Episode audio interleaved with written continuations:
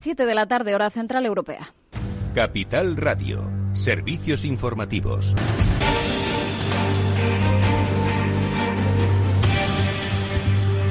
¿Qué tal? Muy buenas tardes. Repasamos las noticias que nos deja este jueves 5 eh, de noviembre. Sanidad notifica 21.908 nuevos casos de coronavirus y 368 fallecidos en las últimas 24 horas. Es la cifra de muertes más alta de la segunda ola. Ya más de 1.300.000 personas se han contagiado y 38.486 han fallecido desde el comienzo de la pandemia, según esos datos oficiales que facilita el Ministerio de Sanidad. En las últimas horas, el Gobierno defendía la necesidad de esperar dos o tres semanas para decidir si se decreta o no el confinamiento domiciliario para ver si funcionan las medidas adoptadas hasta ahora, como ese toque de queda. Además, el presidente del Gobierno ha vuelto a defender este jueves ese plazo de seis meses del estado de alarma porque dice es el tiempo necesario para conseguir controlar la pandemia y que además su levantamiento puede coincidir con la llegada de las vacunas. Es el plazo que los expertos consideran adecuado para superar la etapa más crítica de la pandemia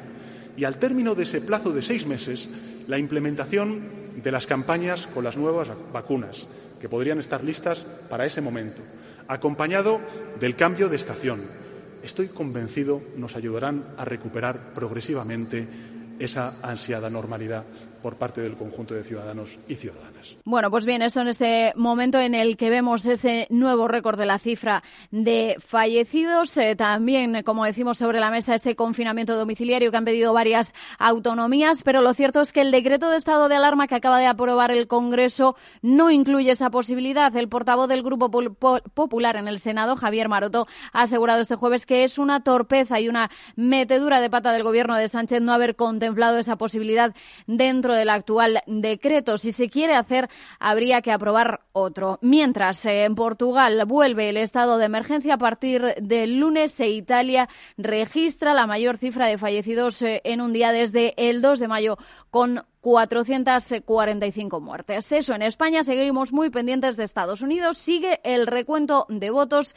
Crece además la polémica por las demandas que ya está interponiendo Donald Trump y sus acusaciones de fraude en algunos estados. La batalla judicial se presenta larga y complicada, pero parece que el camino se va despejando en lo que al recuento de votos se refiere. Al menos hoy mismo podríamos conocer resultados concluyentes que estarían dando ya la victoria a Joe Biden. Detalles, ¿cómo está el escenario, Pablo Anzola? Sí, Lucía, en el estado de Georgia está ahora la, la, clave y es que allí en las próximas horas se darán a conocer resultados ya definitivos. Si Biden ganase en ese estado, sería el próximo presidente de los Estados Unidos. En este momento Trump lidera allí con un estrecho margen, pero solo 14.000 votos. Es un 0,3%, por lo que todo se podría dar la vuelta. Para que Trump sea presidente necesitaría ganar en los cuatro estados que siguen en este momento siendo decisivos. Son Georgia, Pensilvania, Nevada y Carolina del Norte, mientras que a Biden le bastaría con ganar en solo uno. Biden lidera en Nevada, aunque allí seguirán recibiendo votos hasta el próximo 10 de noviembre. El demócrata sigue contando con el apoyo, recordamos, de 253 electores confirmados frente a los 213 con los que cuenta Trump. Y su directora de campaña, la directora de campaña de los demócratas, se mostraba así de contundente hace solo unos minutos. Donald Trump sigue con su estrategia para evitar que se cuenten votos. Sus demandas legales no tienen fundamento. Son una forma de distraer la atención y, y retrasar lo que es inevitable. Joe Biden será el próximo presidente. Joe Biden will be the next president of the United States.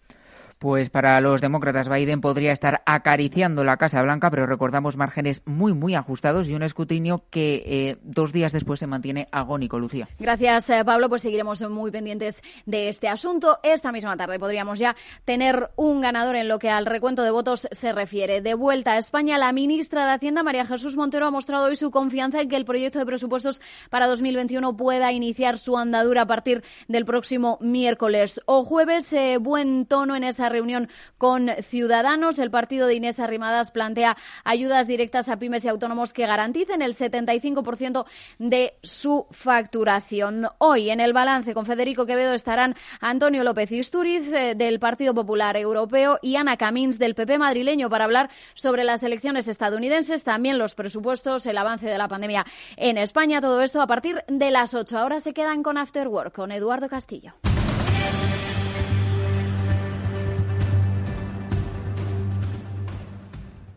Capital Radio. Siente la economía.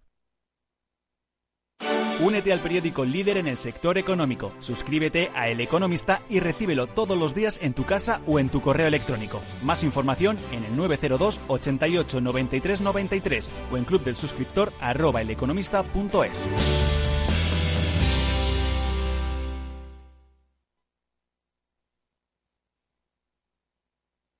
¿Inviertes en acciones o ETFs habitualmente? Entonces esto te interesa. Invierte en acciones de bolsa española o extranjera sin comisiones, hasta 100.000 euros al mes. Entra ahora en xtb.es y abre tu cuenta 100% online en 15 minutos. Riesgo 6 de 6. Este número es indicativo del riesgo del producto, siendo uno indicativo del menor riesgo y 6 del mayor riesgo. Si estás pensando en comprar una casa, entra en cuchabank.es y accede a nuestra oferta hipotecaria. Cuchabank, el banco de tu nueva casa.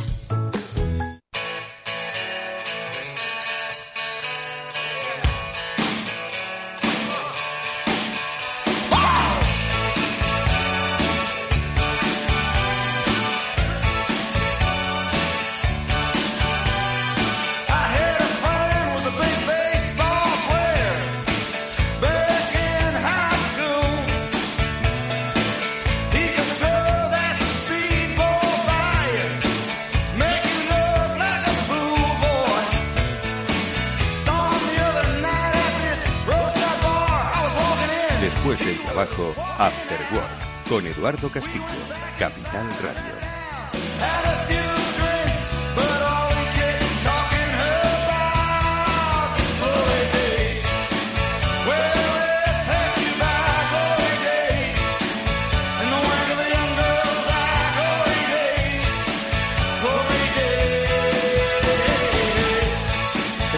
Buenas tardes, bienvenidos al After Work que ya comienza aquí en Capital Radio, en la sintonía en la que os vamos a contar historias de esperanza. Sí, porque hoy con nuestro habitual espacio que desarrollamos con los especialistas de Biggers, especialistas en comunicación corporativa, vamos a hablar eh, con alguien que ya conocemos por otro lado. Eh, él es Jesús Vidal, es el director general de la marca de joyería Vidal Vidal.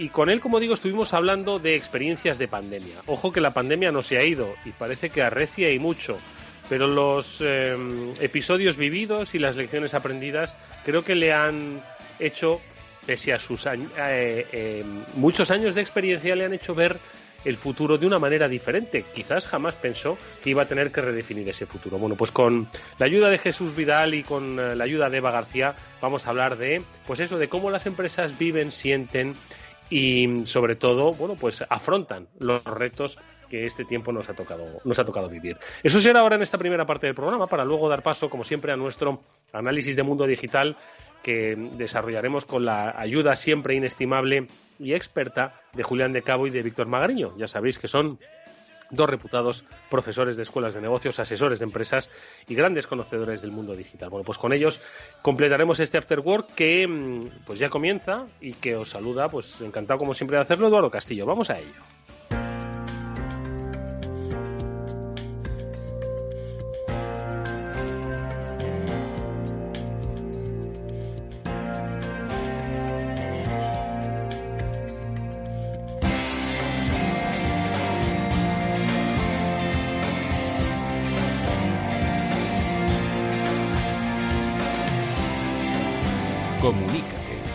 Espacio de After Work dedicado al mundo de la comunicación corporativa.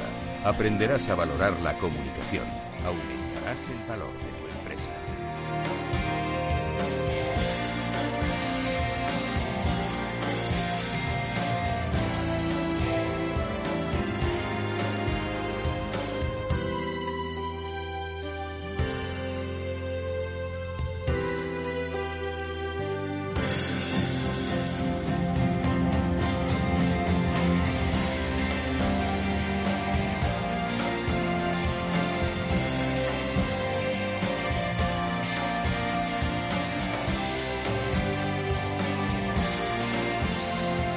Y ya se encuentra con nosotros eh, nuestra protagonista de cada jueves, Eva García, la CEO de Biggers. Eva, ¿qué tal? ¿Cómo estás?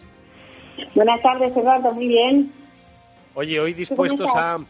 Eh, pues encantado, como siempre, de saludarte, de tenerte en nuestro programa, porque nos acercas, como siempre, historias de éxito y comunicación.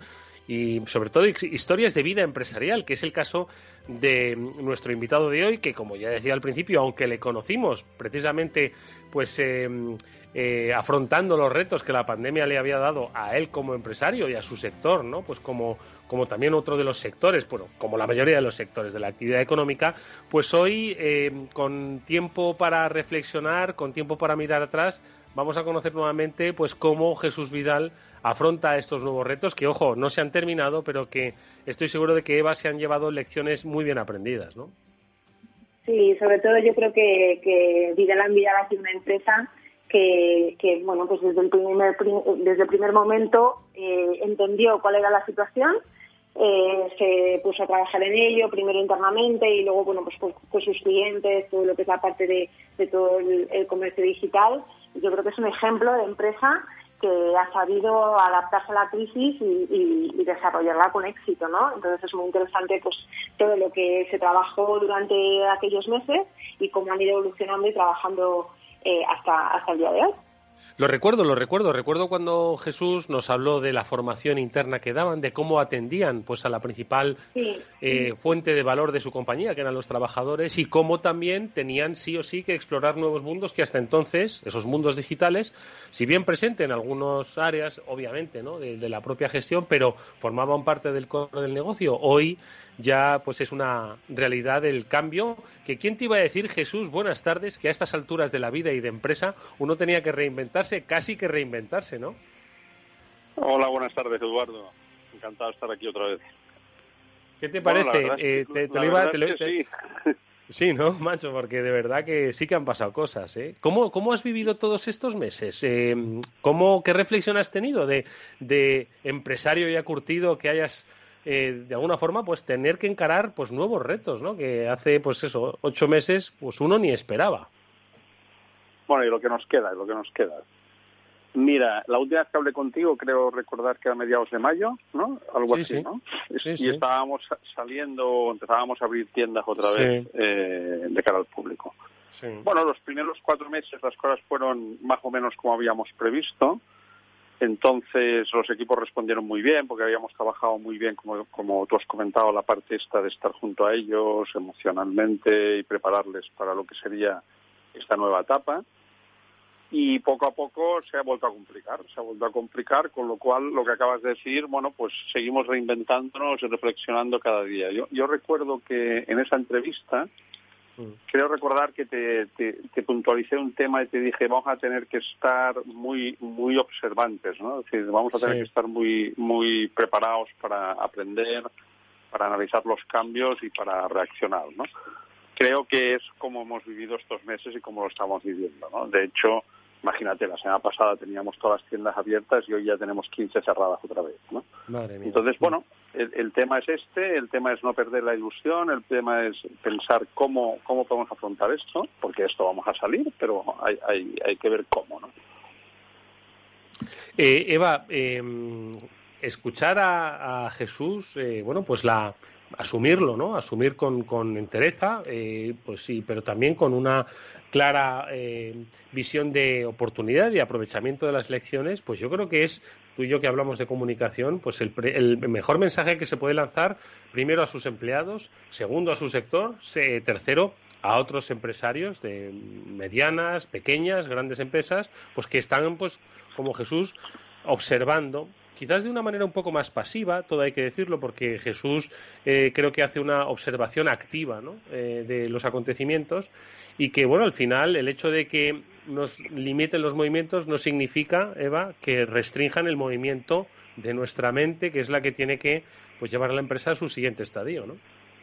Pues sí, además que, que ahora mismo, lo que hablábamos el otro día, Eduardo, ahora mismo eh, nadie nos va a sacar de esta situación si no somos nosotros mismos, si no tiramos hacia adelante y sobre todo yo creo que eh, a nivel de comunicación, pero sobre todo a nivel de, gestión es muy importante eh, tener en cuenta que no solo se están reinventando las empresas, también se están reinventando los líderes, los, directores, los también los mandos intermedios. Yo creo que ahí quizás es donde está el reto Es decir, ahora mismo el líder tiene que tener otra actitud ante el negocio, ante los equipos, ante los clientes.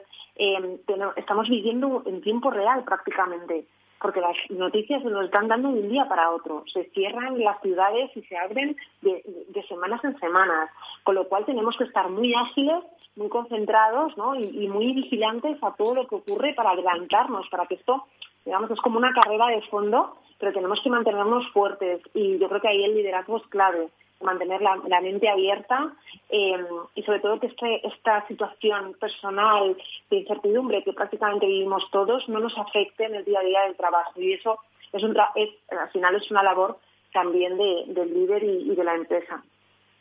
Porque Jesús, de cara a, pues, eh, vamos a ver, nadie sabe lo que va a pasar mañana, pero es cierto que se puede más o menos intuir eh, bueno, pues que va a haber, eh, bueno, pues nuevas limitaciones, ¿no? Sin embargo, eh, claro, en marzo no estábamos ni preparados ni mentalizados. Hoy sí lo estamos. Eh, vosotros os habéis preparado y al final entiendo que preparado y además ya lo estuvimos hablando entonces en su día para atender a un nuevo cliente que ha cambiado su hábito de consumo y para atender a precisamente a unas necesidades de consumo pues que van por otros canales no alternativos eh, en Vidal y Vidal os, os, preparasteis para ello no donde la parte digital la parte de entender al nuevo cliente bueno pues ahora quizás es el momento de, de testarlo un poco en crudo pero de testarlo al fin y al cabo Sí, sí, esto es así, es como lo dijimos en su guía. Nosotros ya teníamos claro que no íbamos a escatimar recursos en, reinventarnos en la parte digital y eso es lo que hemos hecho. ¿no? Es decir, de entrada hemos acabado en tiempo récord un nuevo e-commerce, un e-commerce que fuera mucho más potente nos pudiera dar este servicio, donde nos permitiera pues acercarnos de una forma mucho más eficiente al cliente. También hemos mejorado muchísimo todo el esfuerzo en redes sociales, en comunicación y sobre todo lo que yo creo que nos va a dar más resultado es la estrategia omnicanal, es decir, haber hecho entender también a la tienda que desde ahí teníamos que hacer saber a nuestro cliente que si había confinamiento, hubiera lo que hubiera, Vidal seguiría estando, ¿no? Entonces, ¿cómo? Pues acercándote a tu casa. El e-commerce ya lo tenemos preparado, hemos tenido que transformar todo el proceso para estar preparados pues a, afrontarnos a una campaña de Navidad. Pienso una cosa, que la campaña de Navidad en nuestro segmento significaba, hasta ahora, digo significaba porque ya no sabemos lo que va a pasar, significaba hasta ahora el 35% de la venta anual. Esto es una barbaridad. Entonces, si nos planteamos en, un escenario de máxima incertidumbre y que estamos expectantes de saber si habrá o no habrá campaña física, el tener el online en este momento preparado y listo, yo creo que es un salvavidas para cualquier empresa, ¿no? Esto sería en el corto plazo, porque es lo que tenemos que hacer ahora, centrarnos en el corto plazo. Pero es evidente que, este camino, como te dije en su día, ya no tiene retorno. El, el, cliente, el cliente final, el consumidor final de todos los grupos está cambiando sus hábitos. estamos viendo incluso gente mayor que hasta ahora no había accedido a estas nuevas tecnologías, que hasta para poder hacer acopio de alimentos se ha acostumbrado a comprar online. Esto ya es así, una realidad. Entonces esto hace que, que, que esté acelerando muchísimo lo que es este este nuevo canal. ¿no? Entonces las empresas nos tenemos que preparar, tanto en medios tecnológicos como en los medios humanos.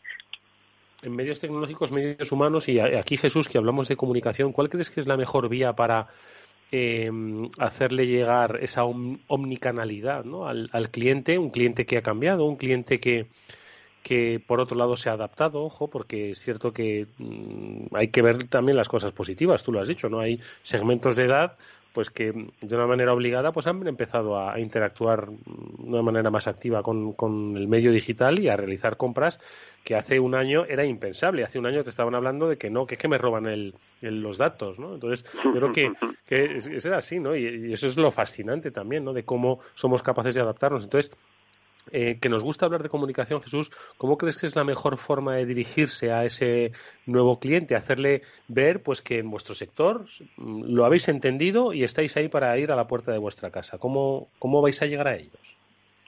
A ver, yo creo que eh, el primer punto es, determinar a quién te diriges, ¿no? Porque no es lo mismo el lenguaje ni la forma de llegar a una persona joven que una persona de edad media o una persona mayor, ¿no? Pues ahí sí que tenemos que tener muy claro a quién nos dirigimos e intentar encontrar el canal mejor para cada uno. Es una persona joven posiblemente se seguirá mucho más canales de tendencia en redes sociales como puede ser Instagram y una persona de un cierto target todavía está situado en Facebook o en, otros canales. ¿no? Yo lo que sí creo es que ahí nos tenemos que apoyar mucho en, los valores de la compañía. La compañía es verdad que lleva tiempo ya creando como un concepto de fidelización de su cliente a través de sus valores, de la seriedad, etcétera. Entonces yo no creo que nadie tema comprar en Vidal. Es decir, ya conocer nuestra forma de hacer, somos gente muy honesta y, y, ahora es cuando vuelven a surgir los valores, ¿no? Estos valores que muchas veces hablamos y nos llenamos la boca, pues de haberlos comunicado en tiempo y forma, pues la gente que lo haya hecho yo creo que ahora tendrá, jugará con ventaja respecto a la gente que, que empieza de cero, ¿no? Mm. Eva, ¿qué te parece? Pues precisamente es que estaba, estaba pensando en eso cuando le preguntabas a, Jesús. Es muy importante y más que nunca ahora mismo eh, apoyarnos en, eso, en, nuestros valores, en, esa identificación que el cliente tiene con nosotros, con nuestra forma de, ser única, con nuestra forma de trabajar, con cómo presentamos el producto, independientemente de que estemos en la tienda física y o en la tienda online que la, gente, nuestro cliente, respire esos valores, e, e, mm. esa sensación de estar en casa. Porque si tú confías que todo el valor al final cuando lo transmites y la gente eh, bueno pues se siente identificado con ese producto o, al final pues con tu historia y con tu forma de trabajar se genera ese maravilloso movimiento que es la confianza con lo cual ahora mismo las empresas que logren independientemente del canal que estén utilizando a nivel de comunicación esa confianza y ese saber, eh, bueno, que la gente entienda que estamos aquí, pase lo que pase, eh, son aquellas empresas que van a salir exitosas. Hay que generar confianza a través de lo que somos realmente, sin ninguna máscara, desde nuestro interior. Y a partir de ahí la gente nos seguirá. Oye Jesús, eh, esta adaptación digital que, que llevasteis a cabo, ¿no? Y que bueno, pues os, os, predispone para el corto plazo, pero también para el futuro, para, para los cambios pero pensando en el corto plazo, eh, tenemos dos citas importantes eh, que esas, pues, eh, con o sin pandemia, tienen un, clarísimo componente digital, que es el, Black Friday, que es el Cyber Monday, es decir, son fechas puntuales en donde la venta online no es protagonista. ¿Os habéis enfocado en ellas? Al final, bueno, pues, quiero decir, las navidades siguen estando ahí. De momento nadie nos las ha quitado, ojo, aunque, bueno, tengamos un poco de amenaza, pero, pero bueno, tenemos dos eventos en el corto plazo donde quizás es una muy buena oportunidad de poner, eh, bueno, pues en, en, práctica activa y dinámica, bueno, pues todo lo, lo adaptado y aprendido en el mundo digital, este Black Friday y Cyber Monday. ¿Habéis preparado? ¿Tenéis estrategia para estos días específicos? Sí, sí, para Black Friday y Cyber Monday eh, estas campañas para nosotros van a ser la prueba de fuego. Nosotros hemos hecho campañas de comunicación, estamos preparando toda una serie de campañas específicas para Black Friday y Cyber Monday, donde la gente podrá contar con una serie de descuentos, ventajas, promociones, cruces. Hay muchísima, muchísima actividad en este sentido. Para nosotros esta campaña lo que es fundamental es para utilizarla de test real sobre todo lo que hemos ido trabajando. Tanto en el mundo si la logística la vamos a tener suficientemente preparada, si todo el proceso, dijéramos, de de, satisfacción del cliente cuando reciba el producto, así como lo hemos preparado, qué nivel de satisfacción vamos a tener. Vamos a hacer trazabilidad en este sentido para tener una respuesta de cara a que en Navidad pues también podamos tener un índice de satisfacción del consumidor tanto o mejor como en tienda online, en mm. físico, perdón. Pues para, eh, dijéramos que en este momento el, el, Black Friday va a ser fundamental, no solo como resultado de ventas, sino como un tomo para preparar la campaña. Jesús, ¿habéis percibido eh, en esta evolución del cliente del que hablamos, ¿no? Eh, ¿Habéis percibido también una evolución en sus hábitos de consumo de tu sector en concreto, del de la joyería? Eh, ¿El ticket de compra es mayor, es menor? ¿Hay otros productos? ¿Se, ¿Se nota que los tiempos han evolucionado con la pandemia o seguimos comprando lo que comprábamos antes o lo que de otra forma? A ver, yo, creo que donde más, donde más estamos observando el cambio es cuando comparamos lo que se vende, dijéramos, la estadística del diseño en online y en físico. Es en físico estamos notando muchísimo que hay un grupo de, personas de edad que no está presente, ¿no? Es decir, la gente, un target de 50 para arriba, no está saliendo a la calle, o bien porque tiene cargas familiares en su casa, bien porque tiene a la familia, los hijos que no van al colegio, no sé, mil motivos, y esta gente no está circulando por la calle. Esto lo estamos viendo y esto sí que ya es un componente puro de, cambio de hábito de consumo. Luego, la, la gente joven sí que está circulando mucho más, pero en cambio esta gente joven está comprando más por el canal online todavía, ¿no? Entonces ahí hemos tenido que reaccionar, tú miras, bueno, ¿y qué habéis hecho? No? Es decir, bueno, lo que hemos hecho ha sido readaptar el portfolio de producto a uno mm. que a otro canal. ¿no? Es decir, no tenía sentido seguir insistiendo en un tipo de pieza en físico cuando el consumidor de esa pieza ya no estaba presente. Volver a estar, sí, pero ahora no está. ¿no? Entonces ha habido que cambiar también esto. Luego, yo creo que, que los cambios de hábito de consumo, todos sabemos que no solamente es en nuestro nuestro segmento. Piensa que nuestro segmento está sufriendo más que otros. Es un bien de no primera necesidad. Es evidente que el consumo se está yendo a otro tipo de, de, categorías. Aparte de que hay un cambio también en, grupos de gente que tiene pues, cierto miedo, cierto miedo a su estabilidad económica y en este momento pues está destinando más dinero a ahorro. Es, el hablar de cambios de hábitos es, un paquete muy denso. ¿eh? Habría que desmenujarlo mucho para entenderlo. Oye, y, pues hablemos del hábito de tu compañía. Eh, muchas eh, veces hemos hablado eh, en el área de management y en el área de pues gestión de conceptos pues que son pues esos eh, anglicismos ¿no? el agile, ¿no? el ser ágiles, el ser capaces de la resiliencia y tal. Pero bueno, yo creo que, que más allá del término, ¿cómo se puede tener ese, ese espíritu tan dinámico, observador, activo, como, como te hemos dicho, Jesús, y esa agilidad, ¿no? que insisto, que algunos en las escuelas de negocios les dan nombres un poco, un poco rimbombantes, pero al final se trata de tener capacidad de adaptarse, de observar, ver que los grupos de edad, como nos contabas, pues están evolucionando, ver que la demanda es diferente y ser capaces de orientar el negocio hacia ese pues hacia ese cambio, ¿no? Que además se produce pues como, como un movimiento veleta muy rápido, ¿no? Sin avisar que viene el viento. ¿Cómo, cómo tenéis ese espíritu de agilidad, Jesús? Bueno, yo creo que, que el espíritu es que no te queda otra. Vamos a decirlo así, ¿no? en, este, en este momento es que no te queda otra opción. Es decir, un poco la definición que hicimos en su día de que nos habíamos preguntado si queríamos continuar o no, era si nos sentíamos capaces de enfrentarnos a esta nueva situación. Entonces, si dijimos que sí, el, paradigma ha sido para todos. Entonces, aquí hemos hecho, eso sí, mucha, mucha sesión de participación colectiva, donde todo el mundo aportaba ideas, y, ha sido fantástico ver la reacción de la gente. Gente que estaba en un ámbito más bien pasivo, pues ha empezado a entender que él también puede aportar ideas, ¿no? Entonces, desde la vendedora que ha empezado a informarnos de cosas muy elementales que nos permitían entender mejor lo que estaba pasando, hasta, evidentemente, los mandos medios, y en mi caso como CEO, que he tenido que ser más creativo que nunca, ¿no? Es decir, te, lo digo de verdad, cuando voy con el coche hacia el despacho, pienso, ¿y hoy qué? ¿Qué inventó? Es como ese día a día, es que ese, ese, día a día, es que antes planificábamos las cosas, eh, ¿verdad Jesús? De seis, a, de seis meses a un año. Es que hoy, es el día, es que es el día, es que no sabes qué va a ocurrir, que eh, y, vivimos pendientes de números de, infectados, de muertes, de, o sea, es que es una situación que aunque pasan los meses y, como seres humanos que somos nos vamos adaptando porque no nos queda nada, ¿no? Es que no tenemos otro remedio que, adaptarnos y decir, bueno, pues eh, hasta ahora hemos trabajado de una manera y ahora pues nos toca trabajar de otra, ¿no? Y yo aquí hay un, punto, Eduardo, que es... Sí, dime, dime. No, perdón, Adelante, quería añadir eh, esto, que por mucho que seas creativo, que, que tengas ideas, no puedes olvidar en, qué estado emocional se encuentra en todo momento tu equipo. Es decir, hay, momentos que están agotados, es decir, porque lo, lo, que les hemos dicho hace una semana, a la semana siguiente volvemos y decimos marcha atrás, ha vuelto a cambiar, ya no ejecutamos ese plan. Entonces, estamos agotando a las personas. Entonces, eh, necesitamos gestionar esto también. Sí, el desgaste que sí, gestionarnos, ¿eh? gestionarnos nosotros, a nosotros mismos también. Porque al final nosotros gestionamos los equipos, pero que nos gestiona a nosotros?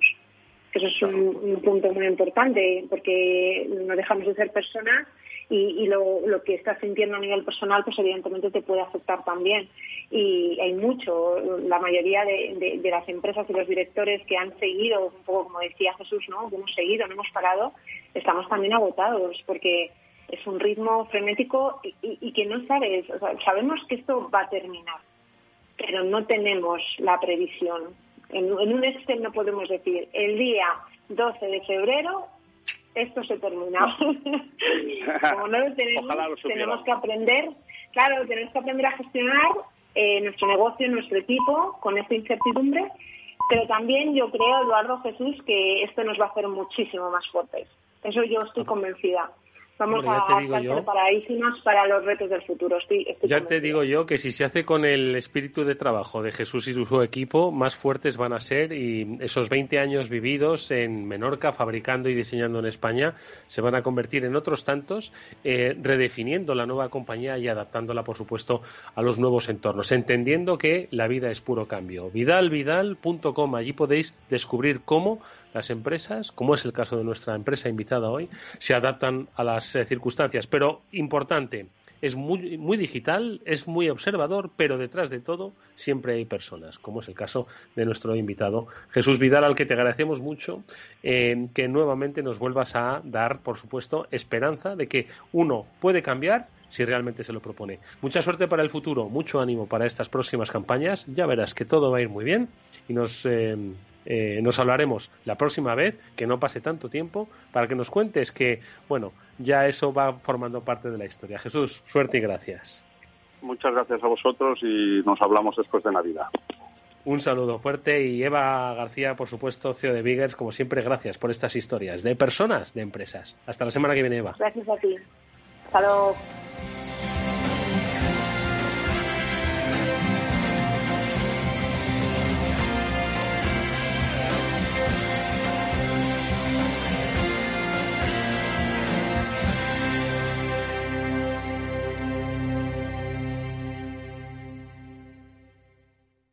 After Work, quizás el mejor momento del día. Y atención inversores porque XTB rompe el mercado de las acciones y los ETFs, lanza su tarifa 0% comisiones, has oído bien, 0% comisiones en la compra y venta de acciones y ETFs de todo el mundo hasta 100.000 euros mensuales. Si inviertes en bolsa o quieres empezar más sencillo imposible, entras en xtb.es, abres una cuenta online sin moverte de casa y en menos de 15 minutos compra y vende acciones con cero comisiones. No pagues más comisiones en xtb.es. Riesgo 6 de 6. Este número es indicativo del riesgo del producto, siendo 1 indicativo del menor riesgo, 6 del mayor riesgo.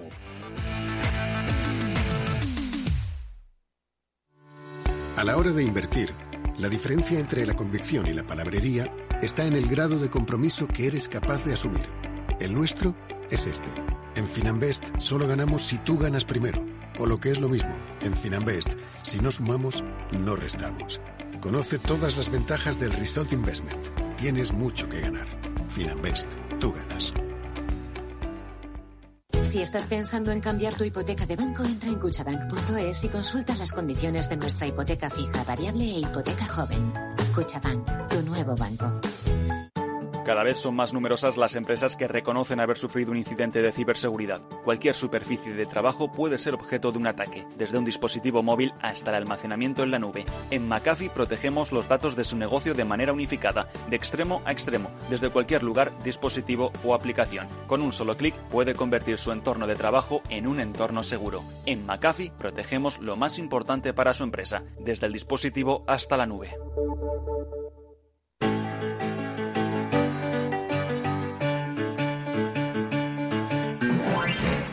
Eduardo Castillo en Capital Radio, After Work.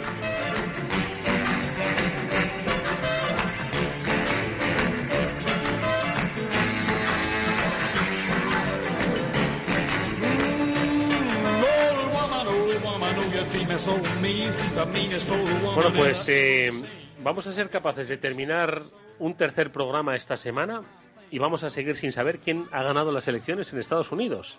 O ni siquiera eso. No vamos a saber todavía quién ha ganado en Pensilvania o en otro estado. La verdad es que es difícil de entender cuando aquí en una noche electoral a las 10 de la noche ya hay descorche de champán y salidas por la puerta de atrás y aquí pasan y pasan los días y no solo no se sabe, sino que aunque se sepa, se piensa que el litigio va a durar semanas y meses. De esto hablaremos y de otras muchas cosas con nuestros amigos que ya están conectados con nosotros. Julián de Cabo, ¿qué tal? Muy buenas tardes. Muy buenas tardes, Eduardo y Víctor. Un placer estar por aquí otra vez. Víctor Magariño, ¿cómo estás, amigo? Buenas tardes. Muy bien, Eduardo y audiencia. Buenas tardes a todos. Oye, breve comentario, si os apetece, por supuesto, sobre lo de las elecciones americanas, porque si llegamos a estar en el programa del martes, bueno, aquello era puro frenesí, pero ya estamos a jueves y como quien dice, pues como que el interés se va un poco apagando, ¿no? Esto de que se ralentizan tanto las, las elecciones. Julián, ¿qué te parece? Bueno, la, verdad es que cada vez que hay elecciones termina uno alucinando de que el país teóricamente más sofisticado del mundo tenga un sistema de cómputo tan delirante como el que tiene en Estados Unidos, ¿no?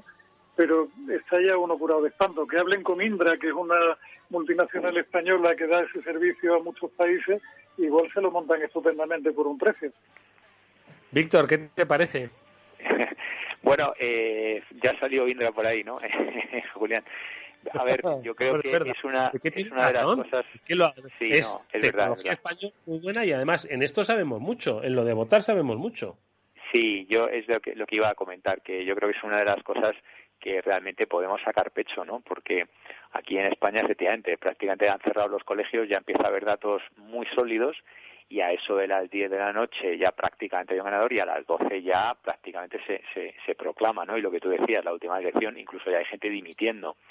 Y que, y que en la supuestamente primera democracia del mundo eh, pues estemos todavía así y lo que te rondaré Morena, porque todavía queda, queda telita, pues eh, no deja de ser eh, no deja de ser llamativo no o sea siempre parece que estamos siempre a la cola de todo pues mira en esto en esto no no o sea que es, es, saquemos pecho oye lo que lo que me sorprende es que fijaos que el que el, voto el voto telemático que si bien se emplea aquí en, pues en algunas primarias eh, no acaba de calar un poco ni en la opinión pública ni en la credibilidad necesaria no pues para para empezar a implantarlo pues en, muchos sistemas, ¿no? Porque siempre que algún partido ha tratado de utilizar pues ese voto telemático, ¿no? Ese voto digital, pues para sus primarias, pues siempre uno eh, infunde las sospechas. Y ha pasado en un par de partidos aquí, ¿no? Que siempre dicen es que el voto telemático se puede se puede manipular. Fíjate que con lo bien que se nos da el voto o la contabilización del voto, ¿por qué creéis que este tema del voto electrónico no, no acaba de cuajar, Julián?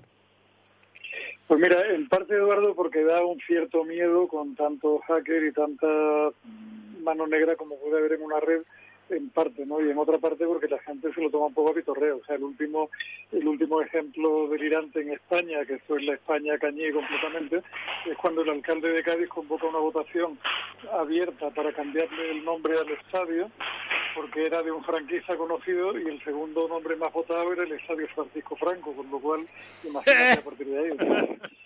Madre mía, los de Cádiz son la leche, con perdón. ¿Y tú qué opinas, Víctor, del voto electrónico?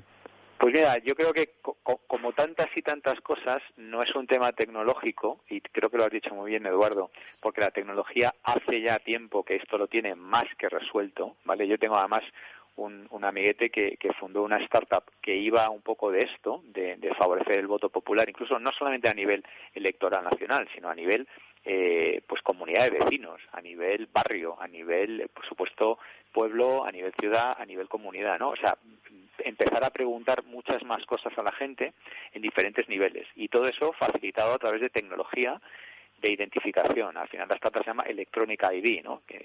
y eso, o sea, tecnológicamente está más que resuelto, pero efectivamente está la parte eh, social, la parte cultural, la parte de esto no me fío, ¿no? Cuando, bueno, eso es así, la, gente mm, eh, se puede dar un pucherazo eh, eh, físico, ¿no? Con, con, con papeletas de papel falsas o con identificaciones falsos de, de pues, gente que ha fallecido, etcétera, etcétera. Eh, y se puede dar un pucherazo también eh, tecnológico. Yo creo, eh, y no sé si Julián considera que es bastante más complicado dar un pelotazo tecnológico, pero efectivamente, Eduardo, ha habido ejemplos y todos los hemos leído. Creo que creo recordar que el último así llamativo fue Podemos, ¿no? Que, bueno, pues incluso Ciudadanos creo que también le pasó. Sí, sí. bueno, pues así es el estado de la, de la tecnología. Bueno, pues nada, insisto que a ver si para el próximo programa en el que nos volvamos a juntar pues se conoce aproximadamente quién podría llegar a ser el presidente de los Estados Unidos, el, nuevo o el, el, reelegido presidente de los Estados Unidos. Bueno, pues les deseamos toda la suerte del mundo contando papeletas. Eh, no, no, obstante, la vida sigue, por cierto, y sigue obviamente vinculada al mundo de, de los Estados Unidos porque si hacemos un poco caso a las encuestas, eh, parecería que Joe Biden eh, o el Partido Demócrata se haría con, con el, con el poder en Estados Unidos. Y, lo digo esto un poco a propósito de uno de los últimos temas ¿no? que, tocamos aquí en este, en este encuentro radiofónico, Julián y Víctor, a propósito de, de los, eh, de los GAFA, de los Big Five o de los Four Five, bueno, de los Six Five, no sé cuántos son, pero son muy big, ¿no? Eh, eh, sobre el, el, posible papel ¿no? que, tendría en este caso pues el Congreso estadounidense o, vamos digamos la gobernanza estadounidense en cuanto a trocearlo. Yo no sé si, si esto es algo en lo que estaban un poco alineados no ambos ambos candidatos no me quiere sonar Víctor Sí, es, es algo que, que había, e, e, era lo único que tenían en común, que los dos eh, pensaban que, que había que hacer algo, ¿no? legislar más fuerte incluso llegar a trocearlos, ¿no? Pero a partir de ahí ya, em, ya no se ponían de acuerdo en cómo, en, los tiempos. Yo creo que esto, eh, hace nada, apenas una semana y pico, pues se ha abierto una investigación a Google por, por abuso de posición dominante en el mercado de, de search, por su acuerdo también con, con Apple. Ahora la gente está hablando mucho de esto. Pero yo creo que ahora todo se va, se va a parar un poquito hasta que todo esto se resuelva y hasta que haya un presidente nuevo o el antiguo y tome posesión y empiece a desembarcar en todas las instituciones y tal. Yo creo que ahora nos esperan unos meses donde se va a hablar relativamente poco de esto, creo. Sí, bueno, pero se seguirá hablando. Julián, no sé si, si quieres eh, decir algo al respecto. Yo coincido, coincido bastante con, la, con el comentario de Víctor, ¿no? Al final es un tema del suficiente calado como para darle una pensada seria, tanto si sale presidente uno como, como si sale otro. Pero la reacción, yo creo, global, o, la, reacción global, yo creo que al final con los demócratas posiblemente lo tengan algo más fácil que con los republicanos, porque las grandes empresas tecnológicas en general son más próximas a la ideología más liberal de, de los demócratas que a los conservadores. Mm. Oye, pues... Eh, mm. pues eh, a quien se le parece ir bastante bien hasta que algún día sean troceadas son a las eh, precisamente compañías de las que estamos hablando porque he compartido con vosotros una, unos datos ¿no? que publicaba Bloomberg a propósito de lo que habían llegado a ganar eh, o incrementar su fortuna, bueno, pues los responsables de, de, Amazon o los responsables de Facebook, pues en solo, por ejemplo, una jornada de, bolsa como fue el viernes, eh, en el que, bueno, pues se puede decir que eh, los 167.000 millonarios contabilizados en Estados Unidos el viernes ganaron 57.400 millones de dólares. Y, cifraba, pues esta, este informe de, de Amazon en, eh, en 10.500 millones eh, de dólares los que se habían llevado, los que había ganado eh, Jeff Bezos y los 8.100 millones los que había aumentado su fortuna Mark Zuckerberg. la verdad es que da la sensación de que la realidad va por un lado y las cifras de, financieras de estas grandes empresas tecnológicas digitales van por otro, no lo sé, es como un, alejamiento de la realidad mm, bastante certero. Víctor, ¿qué te parece? Sí, lo, hemos estado viendo. Bueno, estos ganan y pierden mm, muchos miles de millones en, relativamente poco tiempo, ¿vale? O sea que esto, pues a lo mejor la semana que viene han perdido otro tanto, ¿no? Eso, es de Sí, no, no, no, deja de ser curioso, ¿no? El, el, el que, eh, bueno, son noticias que llaman mucho la atención, ¿no? Tanto cuando sube como cuando baja. Eh, este año se están comportando bastante bien las tecnológicas, eh, siguen siendo valores refugio. Eh, también tema de Tesla, lo comentábamos el otro día, que ha pasado a ser la compañía más valorada de, de automoción.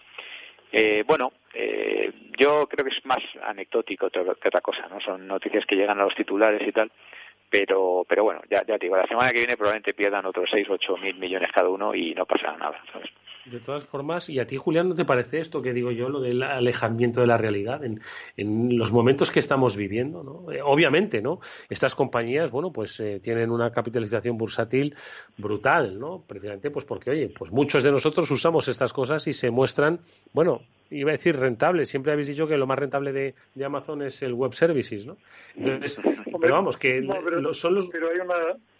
A ver, hay una cosa, Eduardo, que yo creo que, tiene mucho que ver con eso, ¿no? En, todas las gafas de las que hablamos siempre, todas comparten un mismo efecto, que es el efecto del ganador se lo lleva todo. O sea, son compañías que cada una tiene su espacio específico, dentro de ese espacio específico tienen un liderazgo absolutamente brutal e incontestado, con lo cual se lo llevan absolutamente todo y no hay nadie que les tosa ni les haga sombra. Eso, eso es parte de lo que hay. Y la otra parte de lo que hay también es que el, hecho de que esas compañías al final también estén en pocas manos es lo que yo creo que también está motivando que seamos poco eficientes a la hora de, redistribuir la riqueza. Es cierto que la humanidad avanza como conjunto, que cada vez hay menos enfermedades, que el nivel de vida sube, pero también la brecha entre unos pocos riquísimos y el resto de la humanidad es inmenso.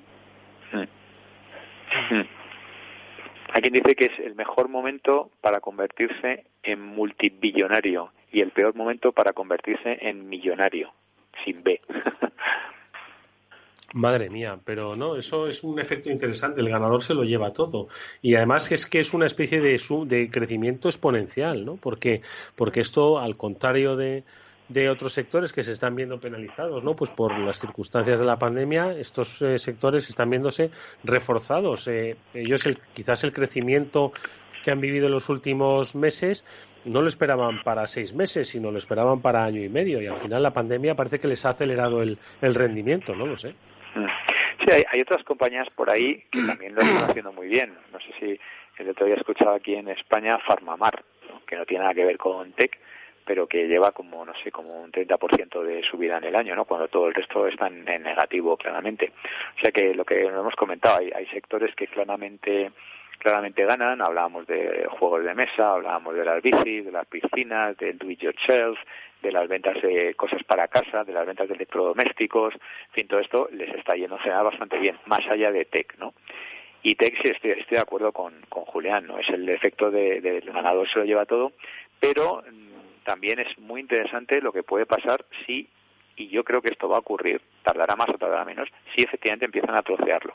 Porque eso va a generar oportunidades muy, muy, muy eh, grandes en, todo el mundo, ¿no? O sea que me gustaría poder llegar a ver un, escenario donde, donde se, puede, se vuelva a dinamizar un poco todo esto del Big Tech a raíz de, su ruptura. Mm. Oye, pues eh, muy interesante, ¿no? Eh, el debate, pero también otro debate que nos habíamos dejado pendiente era el relativo a, mm, a, Alipay, ¿no? Y un poco a toda esa emocionante, ¿no? Eh, salida a bolsa que, que el gigante chino exactamente no y, y, que además eso em, eh, promovió no el que compartieseis los oyentes no lo saben pero por eso lo vamos a compartir ahora con todos ellos eh, información interesantísima no sobre los gigantes chinos no es que realmente hay verdaderamente hay dos polos no dos polos digitales en el mundo. Pensamos nosotros aquí en el mundo occidental estamos hablando de GAFA de Amazon de Google de de, de, Facebook, de, Apple y, otras tantas, ¿no? Sin embargo, eh, en China compartisteis, creo que fue Julián el que compartió unas, una serie de, de compañías eh, que tienen un valor de mercado absolutamente impresionante, pero que para la gran mayoría de los eh, ciudadanos occidentales les, nos suena Alibaba y poco más. Julián. Sí, yo lo que, lo que pasé fue, eran unos datos de eMarketer, que es uno de los sitios de referencia donde vivimos los frikis de este mundillo, y era, era un gráfico tan demoledor como que la segunda compañía china, luego hablaremos de la primera, que es JD.com, casi desconocida en Europa, factura como casi 100 más, o sea, eh, factura dos, 357 billones de dólares versus 269 de Amazon pero es que la más grande, que es Alibaba, factura 1.707 billones de dólares. O sea, un trillón, 1.2 trillones. Cinco, cinco veces más grande que Amazon en facturación. Pero madre mía, ¿y JD.com qué es? ¿Qué, factura más que Amazon? ¿Pero qué es esto? JD. JD.com, sí, JD.com. ¿Esto qué es? Es, es un es un e-marketplace, o sea, es un una compañía de, de ventas eh, online de, gran consumo, fundamentalmente. Y, que tú, entras, en, jd.com y ni siquiera tienen un site en, europeo, es por chino. Sí, ¿no? vamos, es que, no, que decir, al final es una... andaba por ahí detrás Walmart queriéndolo comprar hace algunos años y tal, pero yo creo que ya van tarde. Oye, ¿creéis que eh, se va a producir un desembarco de estas uh, compañías en Europa o realmente es que ni les interesa? O si cambia el gobierno en Estados Unidos, ¿va a refortalecerse una eh, invasión digital, por decirlo de alguna manera? Bueno, Alibaba es el segundo e-commerce ya en Europa, eso lo sabéis, ¿no? O sea, el primero es, es Amazon y el segundo muy cerquita es, Alibaba, ¿no? O sea que ya, ya están. Eh, bueno, va, a ser muy interesante porque, porque claro, hay que de alguna manera adaptarse a las costumbres, culturas, regulación. Claro, es que, todos estos gigantes han crecido al albur de, de, un gobierno pues muy proteccionista, ¿no? luego cuando le llaman a Trump proteccionista, no, proteccionista es el gobierno chino. Pero, pero ahora esto pues hay una labor de adaptación y tal que, que vamos a ver, ¿no? Vamos a ver hasta dónde pueden, hasta dónde pueden llegar.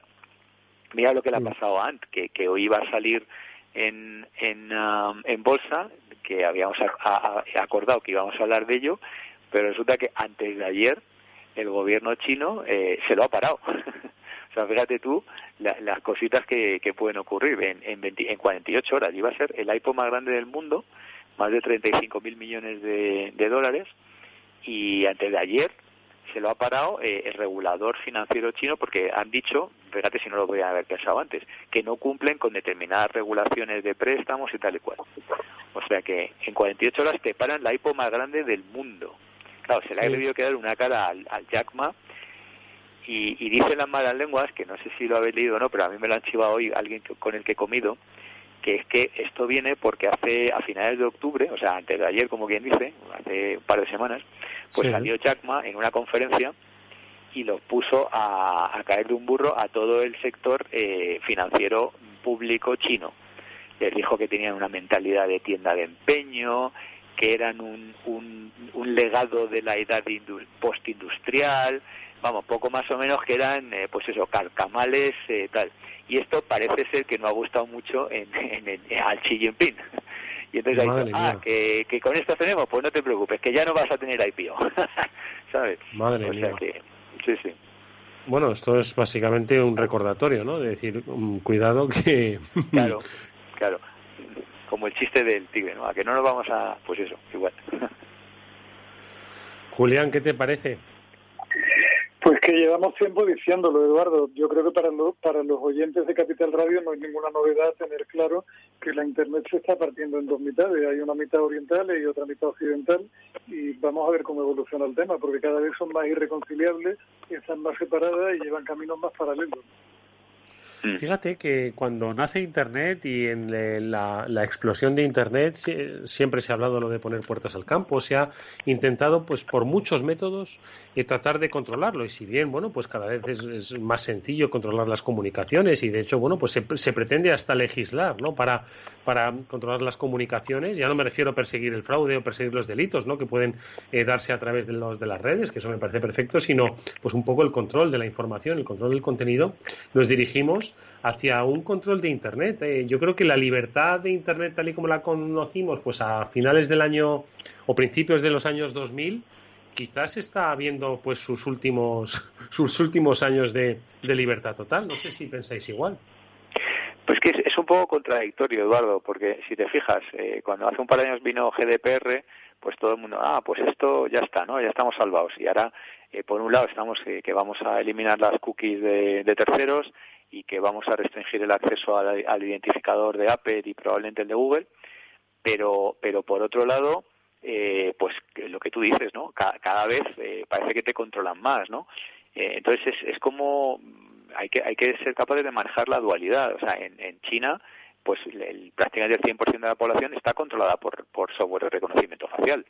Y aquí en Europa, lo último que ha hecho el Parlamento Europeo ha sido prohibir esa tecnología y, y también en Estados Unidos. Y, y, vamos en una, en una espiral restrictiva, ¿no? Eh, en China, por ejemplo, pues primero regularon, esto le va a gustar mucho a Julián, con el tema de los drones, dijeron, bueno, pues aquí todo vale. Y luego ya cuando vieron que no tenía mucho sentido tener drones volando por la ciudad, pues dijeron, bueno, pues esto no, pero todo el resto sí. Aquí hacemos un poco lo contrario, ¿no? Aquí es, no, nada vale, solamente vale si lo hacen los bomberos y la policía, ¿no? Entonces, eh, ese es un poco el fruto de esta dualidad ¿no? que estaba comentando Julián, ¿no? donde en un lado todo vale, todo te controla tal, y en el otro lado pues hay una población que realmente se resiste a ser controlada. Incluso el legislador parece que últimamente también eh, legisla a favor de, del menos control. Julián. Pues mira, yo, eh, es un tema complejísimo, Eduardo. Yo, yo creo que el resumen es que al final somos menos libres, punto.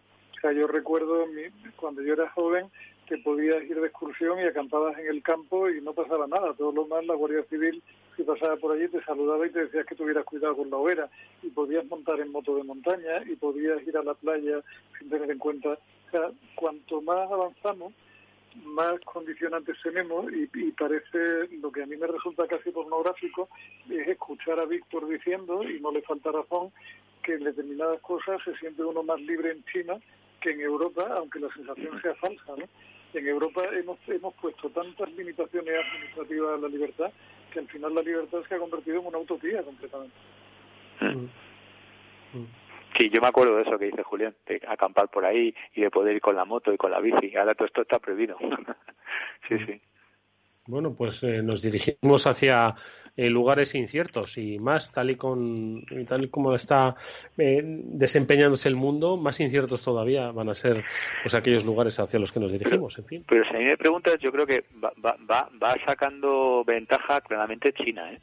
Porque y además encima ahora con, con todas las prohibiciones que ha puesto Trump a temas Huawei y demás pues lo que ha hecho ha sido yo creo que el efecto contrario. Porque ahora ah que no me dejas usar los procesadores no te preocupes que ya los hago yo. Ah que no me venden las máquinas para fabricar procesadores no te preocupes que ya las fabrico yo. Entonces en China se ha, puesto el gobierno con las universidades con los centros de investigación o tal han pegado un empujón que van a ir todavía más adelante de lo que es Estados Unidos hoy en día, porque ya Europa claramente estamos fuera. Entonces yo creo que esto va a ser muy curioso ver cómo... a ver, a ver cómo funcionan esos chips, ¿eh? A ver cómo funcionan esos chips. Porque te están espiando, seguro, Eduardo, seguro. El jueves que viene cuento una anécdota que me han contado de comiendo. Bueno, pues exactamente, guárdate para el jueves porque ya no tenemos más tiempo. Nada más que para, como siempre, agradeceros que nos hayáis dedicado vuestro tiempo y conocimiento. Julián, eh, toda la tarde de clases entiendo que estás agotado. Bueno, pues a descansar toca, amigo mío. Muchas gracias. Muchas gracias, nos vemos pronto y Víctor Magariño, gracias, un abrazo fuerte, cuidaros mucho. Igualmente, chao.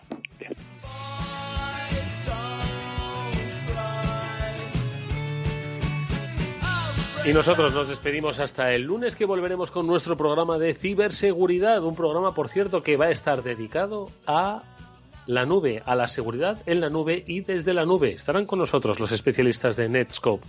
No os lo perdáis, estará muy interesante. Amigos, gracias como siempre. Néstor Betancor gestionó técnicamente el programa y os saludo Eduardo Castillo. Nos vemos, nos oímos. Hasta luego.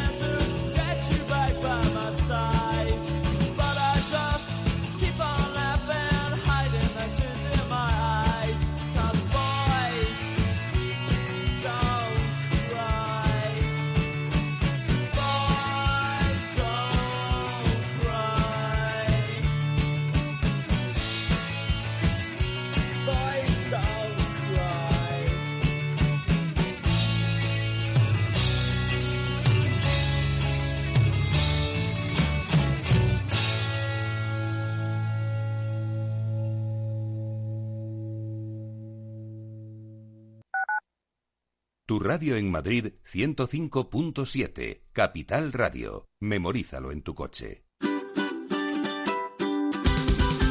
Mesa y Descanso es el programa donde Mar Romero te acerca cada fin de semana los mejores productos, te invita a disfrutar de los buenos vinos de cada denominación de origen y a conocer restaurantes y lugares de ocio con un encanto especial. Mesa y Descanso. Siéntate, escúchanos y disfruta mientras anotas en tu agenda gastronómica momentos únicos para compartir. Los sábados a las 13 horas aquí en Capital Radio. Capital Radio. Aportamos valor. Soy una trabajadora a la que han mandado a casa a teletrabajar. ¿Voy a cobrar mi salario íntegro? Sí, si sigues trabajando desde tu casa, tu salario y tus derechos no se modifican.